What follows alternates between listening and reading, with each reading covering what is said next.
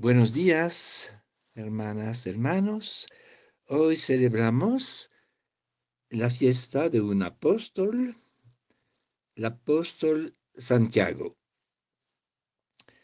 El Evangelio se encuentra en San Mateo capítulo 20. La madre de los hijos de Zebedeo se acercó a Jesús, junto con sus hijos, y se postró ante él para pedirle algo. ¿Qué quieres? le preguntó Jesús. Ella le dijo, manda que mis dos hijos se sienten en tu reino, uno a tu derecha y el otro a tu izquierda. No saben lo que piden, respondió Jesús. ¿Pueden beber el cáliz que yo beberé? Podemos, le respondieron. Está bien, les dijo Jesús. Ustedes beberán mi cáliz.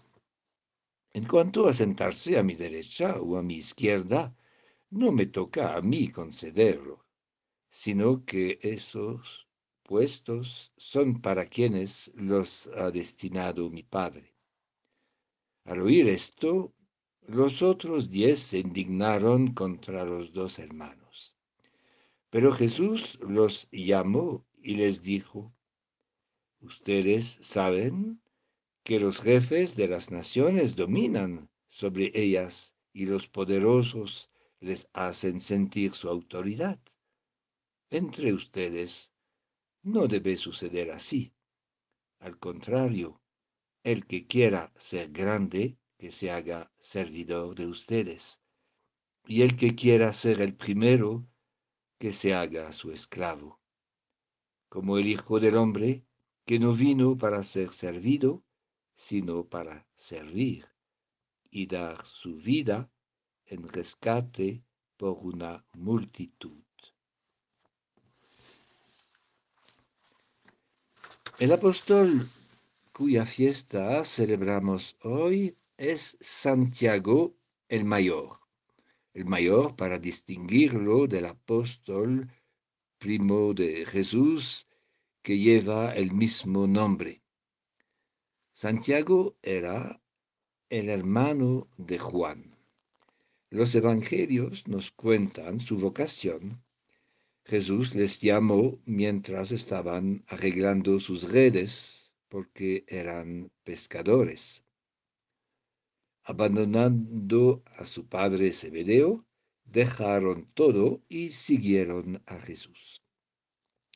Santiago fue uno de los tres privilegiados que Jesús llevó consigo en las circunstancias excepcionales, como la transfiguración y como Getsemaní. A Santiago no le faltaba ambición pidiendo con su hermano, pidiendo a Jesús los primeros asientos en el reino. Es verdad que si en San Marcos el pedido viene de ellos, en el Evangelio de hoy, según San Mateo, el pedido viene de la madre, que encontraremos más tarde al pie de la cruz. Con el tiempo, el seguimiento de Jesús purificará y reorientará el deseo de la madre y de sus hijos. Comprendieron poco a poco que la autoridad es antes que todo un servicio. Jesús no condena la ambición, pero nos invita a reorientarla, siguiendo su ejemplo no la ambición de dominar y poseer por sí mismo, sino un gran deseo de dar su vida en el servicio de los demás. Y podemos ver esta la realidad, la verdad de esta palabra en tantas personas que se ponen al servicio de sus hermanos enfermos, a veces arriesgando su, su vida.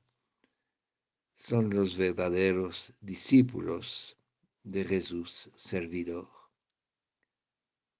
¿Ustedes son capaces de beber el cáliz que yo he de beber? Pregunta Jesús. Esta copa, la vida de Jesús lo enseña. Significa ir al encuentro del mal para oponerlo un amor más grande hasta el extremo.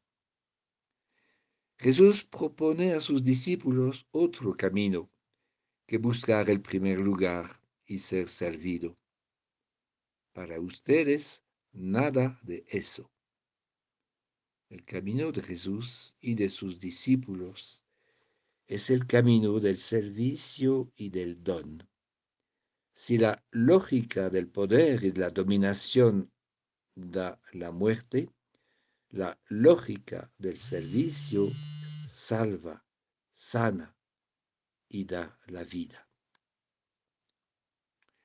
Santiago lo ha comprendido de una manera admirable, puesto que fue el primero de los doce que ha entregado su vida por el Evangelio. Más tarde, según la tradición o según la leyenda, su cuerpo fue trasladado a España y eso fue el origen de la famosa peregrinación de Santiago de Compostela. Es un ejemplo de la fecundidad de la semilla del martirio. Santiago llevaba el tesoro de haber sido elegido por Jesús para compartir su intimidad y anunciar el Evangelio. Nosotros también llevamos el mismo tesoro de la fe, pero también como Santiago lo llevamos en recipientes frágiles de barro. El Evangelio de esta fiesta nos enseña que el programa de este tesoro podría resumirse con este lema, servir y dar su vida poniendo nuestras fuerzas, nuestros talentos, nuestra inteligencia al servicio del bien común.